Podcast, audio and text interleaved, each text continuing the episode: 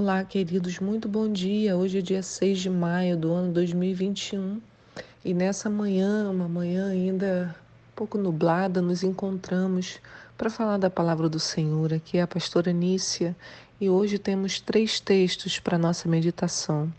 O primeiro está em Jeremias 32, no verso 6 até o verso 27. O segundo em Josué 6 e o terceiro em Hebreus 4, do 14 até o capítulo 6, no verso 12.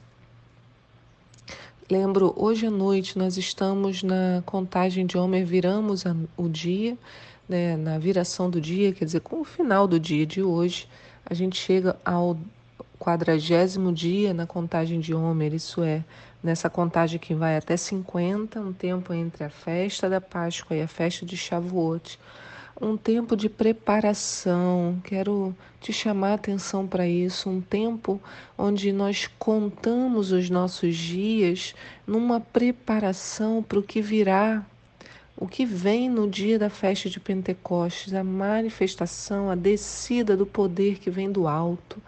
É preciso que a gente gere essa expectativa por esse dia que vai chegar, gere uma esperança o Senhor nos ensina a contar tempos e tempos entre a Páscoa, no, ali onde o cordeiro é sacrificado, até Shavuot, onde há a descida do Espírito Santo, onde há a entrega da lei. Existe uma liberação especial neste período que estamos vivendo. Eu quero chamar a sua atenção para você não perder isso de vista e vir e contar e vir se preparando para o dia da festa. A pergunta para nós hoje é: nós estamos esgotados e ainda precisamos lutar na conquista? Vou repetir: estamos esgotados e ainda precisamos lutar na conquista? É isso mesmo que você ouviu. Você pode estar cansado, mas ainda precisará lutar na conquista da terra prometida. Foi isso que Josué ensinou ao povo: levantem-se, que amanhã o Senhor vai nos mostrar grande poder. É preciso a gente entender que, que luta, que luta é essa, que conquista é essa e como ela será feita. E é isso que nós veremos no devocional de hoje. Então, a primeira coisa, olhando para a vida de Josué com o seu povo, quando ele fala, né, olha, amanhã santifiquem-se, porque amanhã o Senhor fará uma grande coisa no meio de vocês. A primeira coisa que Deus faz é reter as águas do, do Rio Jordão. Então Josué ordena que carreguem a arca e Deus fala para ele que assim que eles chegassem no Rio Jordão e a planta dos pés dos sacerdotes carregavam a arca tocassem o rio, o rio então as águas de cima, né, as águas que correm, as águas de cima seriam retidas. E o que vai acontecer e acontece exatamente isso. O povo passa a pé, né, sem é, não é um rio muito grande, muito largo, mas é um rio muito importante. E quando os sacerdotes chegam lá, as águas são retidas e o povo passa.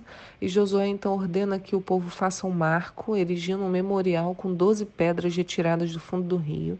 E eles vão fazer isso assim que eles chegam do outro lado, né, erigido esse memorial para que eles se lembrassem daquilo que o Senhor havia feito.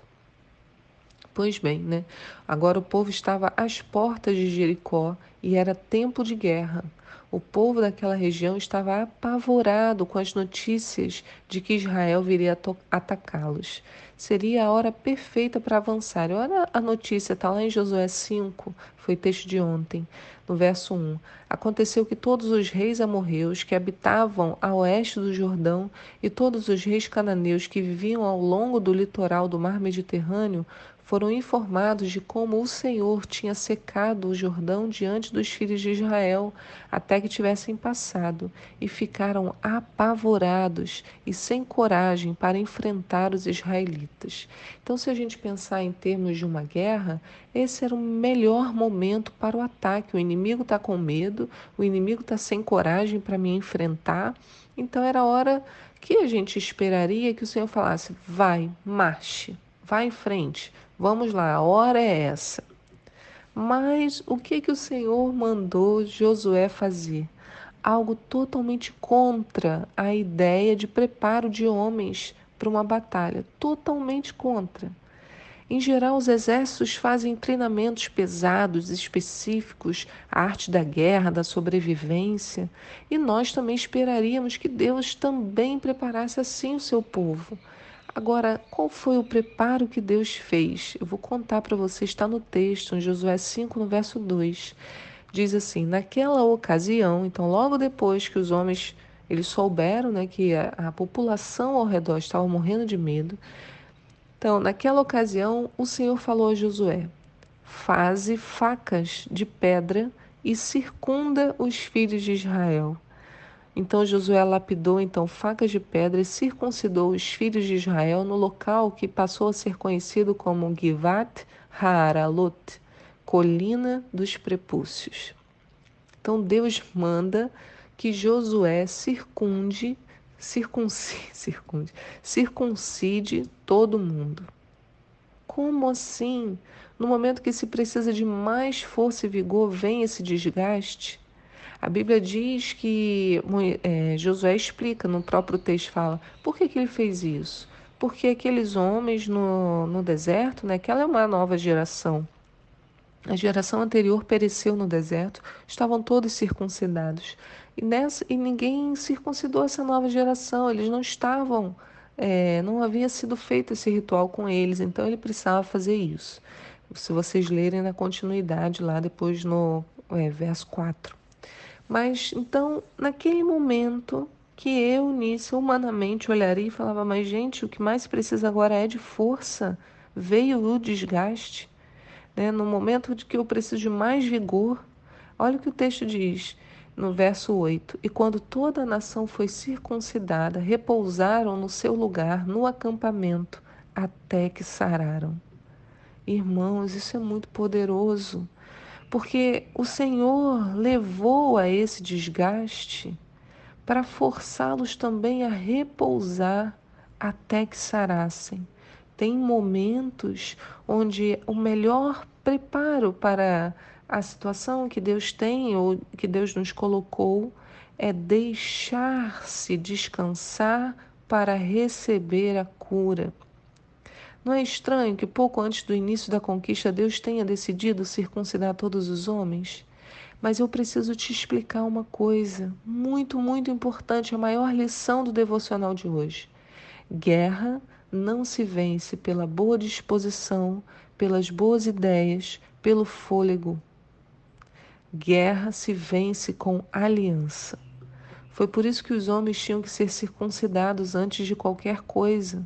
Não importava muito que o físico ficasse enfraquecido. Deus, como sempre, cuidaria de tudo, mas era fundamental que eles permanecessem em aliança. A circuncisão fala sobre isso. É uma aliança entre Deus e o homem, uma aliança de sangue.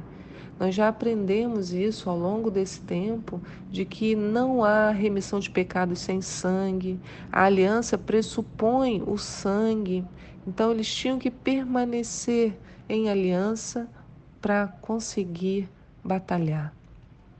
Sabe o que aconteceu depois que o povo foi circuncidado? A festa da Páscoa. Nesse exato momento, cessa o recebimento do maná e o povo pela primeira vez passa a se alimentar dos frutos da terra. Então, exatamente nesse momento mais frágil, acontece a festa, para de cair o maná do céu, e você pode pensar, mas gente, na hora que eles estão ali fragilizados, para de cair o maná. Só que há uma bênção liberada, o povo passa a comer o fruto da terra, e olha o que o verso 9 diz. E então o Senhor falou a Josué: Hoje removi de sobre vós a humilhação sofrida no Egito. Por este motivo, o lugar ficou conhecido até hoje como Gilgal, monumento de pedras. Olha, então eles comemoram a Páscoa, eles vão comer o pão da Páscoa, pão sem fermento, vão comer dos grãos.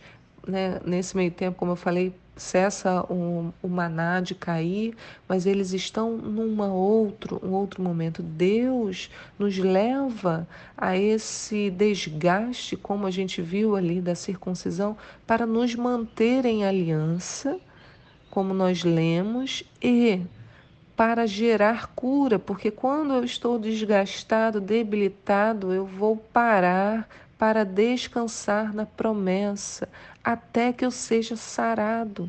Às vezes Deus nos coloca nessa posição, afastados para sermos sarados. Né? E ele, quando ele diz removide sobre vós a humilhação, quer dizer, sofrida no Egito, o que o Senhor está fazendo? Está naquele momento, no momento do maior desgaste, tratando da cura. Ele vai lá no passado, na humilhação sofrida no Egito, e ele remove, retira retira de sobre eles isso e os coloca numa outra situação, numa outra condição. O Senhor volta no passado e remove as dores, as mágoas, as feridas, as angústias, assim como Ele quer fazer conosco hoje. Então, o desgaste tem esse propósito de nos colocar debaixo da aliança e nos sarar. Para entender a completude desse chamado, precisamos observar o que aconteceu logo na sequência. É também muito poder. Josué estava ali andando pela terra e de repente ele vê algo. Verso 13 diz: Encontrando-se Josué nas proximidades de Jericó, de repente, ao olhar para cima, viu um homem de pé, empunhando uma espada. Aproximou-se dele e perguntou-lhe: És tu dos nossos ou dos nossos adversários? Então o homem lhe informou: Ouve, ouve isso. O homem falou para Josué: Não sou dos teus, nem pelejo contra ti eu venho com a responsabilidade de comandante do exército do Senhor. Aleluia! Então Josué prostrou-se com o rosto rente à terra em sinal de reverência. Ele, ele indagou: Que mensagem o meu Senhor tem para meu, o seu servo? E o chefe do exército do Senhor respondeu a Josué: Descalça as sandálias dos teus pés, porque o lugar em que pisas é santo. E assim procedeu Josué. Josué estava perto do grande objetivo, né, do seu chamado, levar o povo à conquista. E de novo, outra fragilidade, né?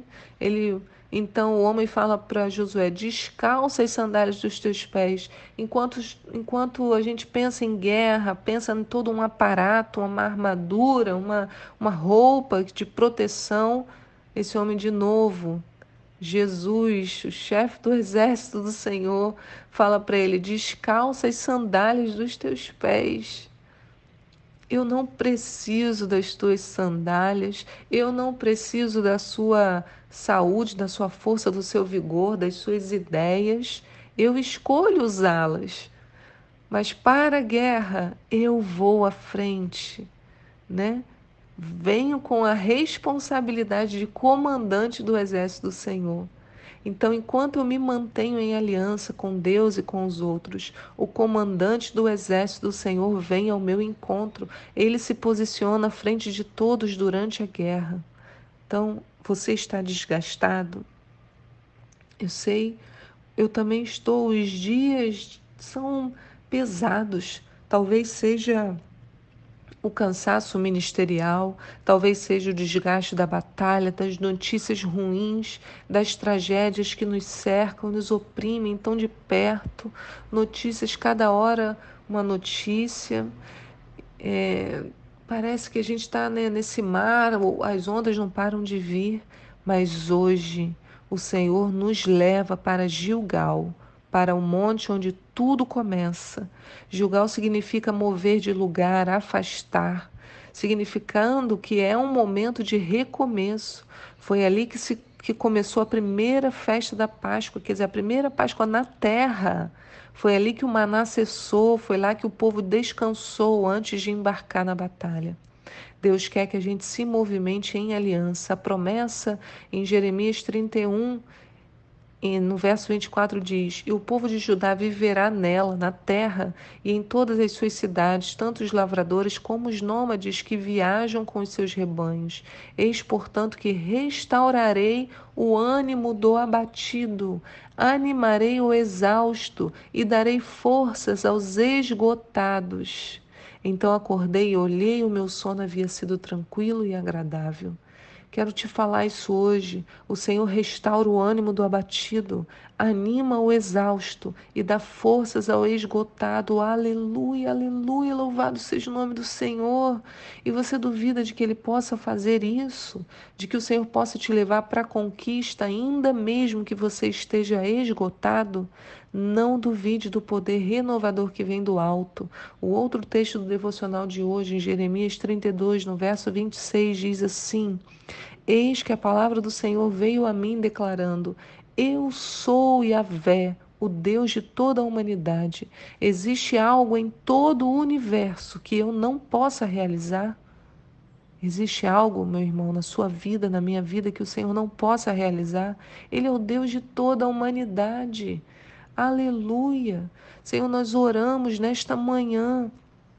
Senhor, oramos porque estamos desgastados, Senhor, mas queremos, queremos estar em aliança.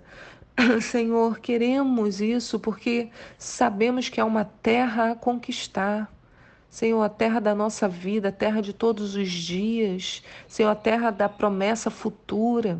Não queremos sucumbir diante do nosso desgaste, por isso, Senhor, entramos em aliança contigo e queremos descansar, Senhor, até que sejamos sarados, Cura-nos, Senhor, nesta manhã. Deus, queremos, eu quero profetizar sobre a vida de cada um que está ouvindo esse devocional agora. O Senhor restaure o ânimo de quem está abatido. O Senhor anime aquele que está exausto e que o Senhor dê forças a quem estiver esgotado. Que o Senhor te dê um sono tranquilo e agradável, assim como foi com Jeremias. Em nome de Jesus, recebe essa força que vem não do, de qualquer lugar, mas do alto, sejais revestidos do alto, que haja expectativa para o dia que está vindo. Estamos em contagem regressiva, faltam dez dias para a festa de Shavuot, que haja uma esperança, uma expectativa renovada em nós, em nome de Jesus. Amém. Que o Senhor te sustente nesta manhã. Em nome de Jesus, fique na paz. Tchau.